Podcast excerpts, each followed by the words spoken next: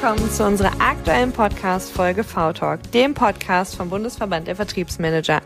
Mein Name ist Ann-Kathrin de Moy und gemeinsam mit Heinz-Georg Geisler möchten wir dir unsere Begeisterung für den Vertrieb nahebringen.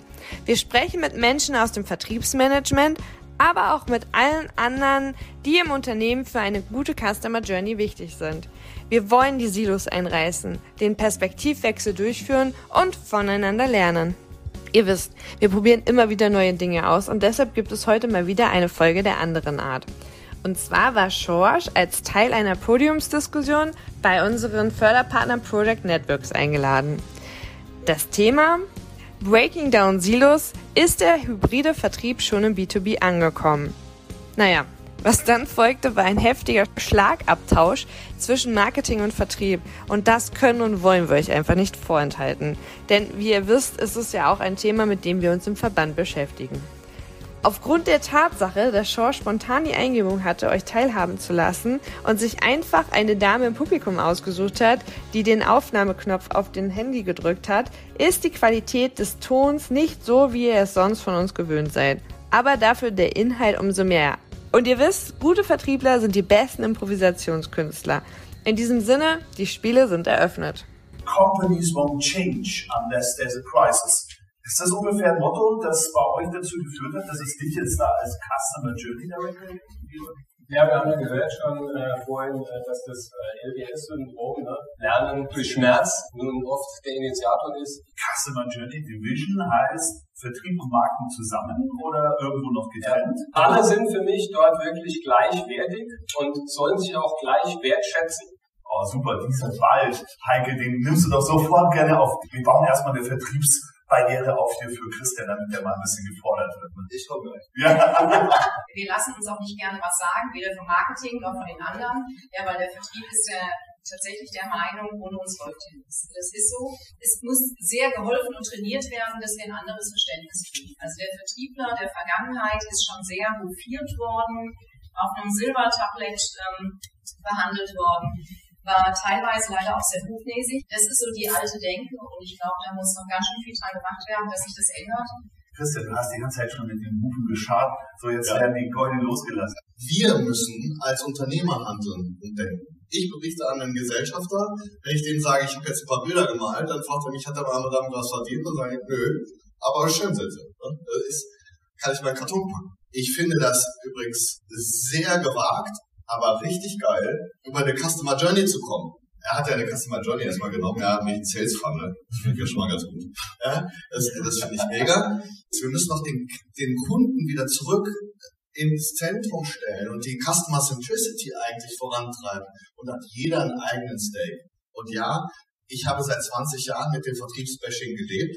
Da kann ich jetzt auch die nächsten 20 Minuten auch noch überleben, ne? aber darum geht's am Ende des Tages nicht. Da müssen wir drüber stehen. Wir müssen das Problem nur erkennen, adressieren und dann den Change-Prozess, der zu unserem Normal jetzt werden muss, umsetzen und nach vorne gehen. Da auf dieser Strecke kann ich ja die ganzen vielen, vielen tausend faulen Äpfel im Marketing aussortieren, die immer Wellen gemacht haben ohne Ende und am Ende kommt gar nichts bei raus. Genauso aber die Vertriebler, die sagen, ohne mich läuft hier gar nichts. Ne? Und wenn man genauer hinschaut, dann sind es nämlich die, wo die Aufträge eben im Laster abgekippt werden von alleine, weil die anderen einen guten Job machen in der Firma. Also ich meine, das Marketing von vor zehn Jahren war ein anderes als das, was wir heute brauchen. Der Change-Prozess geht nicht nur in einer Abteilung oder in einem Bereich. Ich muss aber dazu sagen, boah ja, da wo ich stehe, braucht der Vertrieb noch eine Leiter.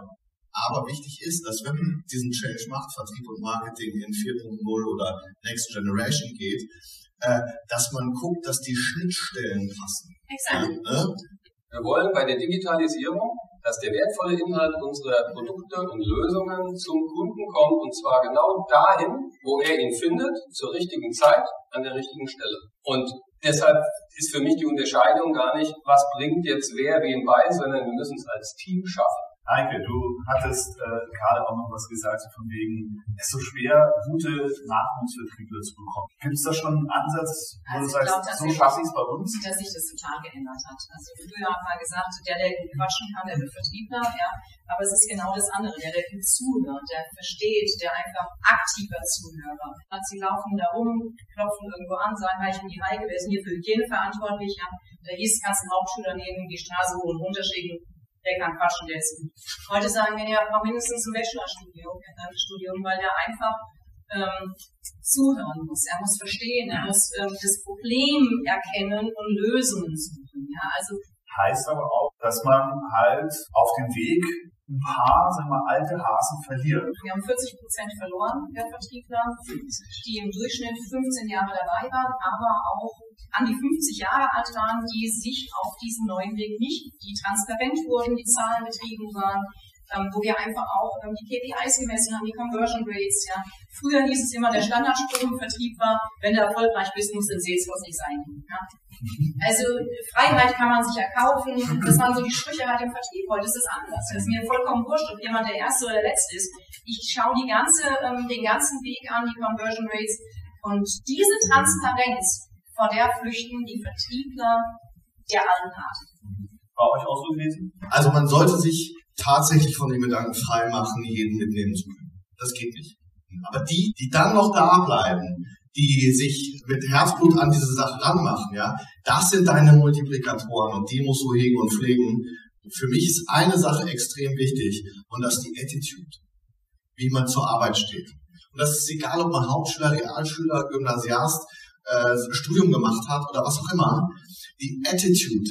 Ich kriege immer Know-how in eine Person rein, die das will. Und der einzige Satz, der bei mir nicht fallen darf, das wissen aber auch alle, ist ja, da, Christian, äh, nee, dafür habe ich nicht studiert. Ja, ist bei mir sofort der Ofen aus. Wenn sich einer zu schade ist, was zu tun, ich feg auch einen Messestand, ja, wenn es dreckig ist. Äh, dazu muss man einfach bereit sein. Ich habe kein eigenes Büro. Ich sitze irgendwo, wo ein Platz frei ist und in, in meinen Leuten irgendwo drin. Das ist für den natürlich auch ein bisschen blöd, ne? aber, ähm, aber ich bin immer ansprechbar. Ne? Change ist eine Kopfsache.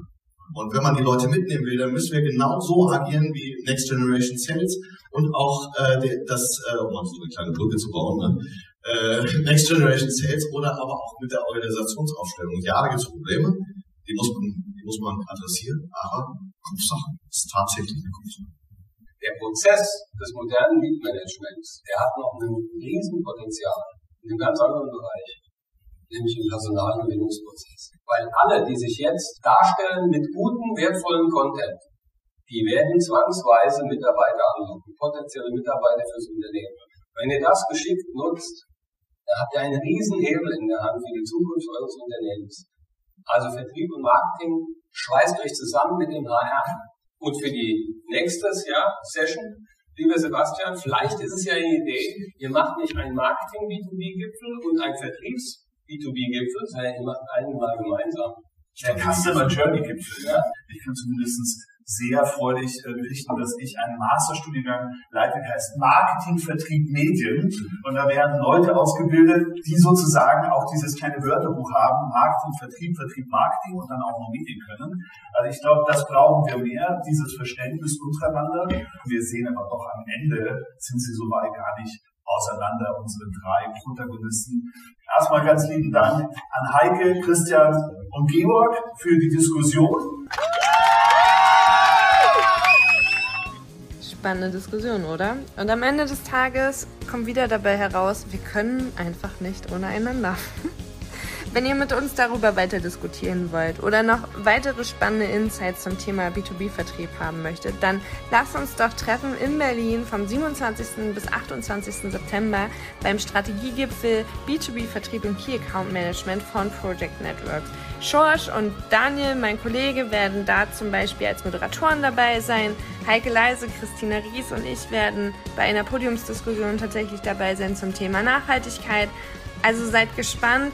Alle Infos findet ihr dazu in den Shownotes. Wir freuen uns darauf, euch auch mal persönlich kennenzulernen. Bis dahin.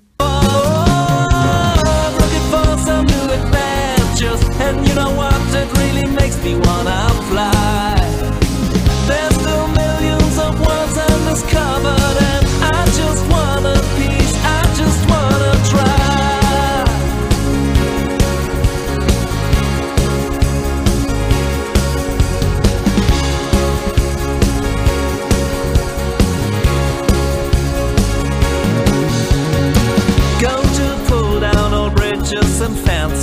shake up the boundaries of life. I just wanna meet who meets my expenses. I'm ready for the big surprise. Surely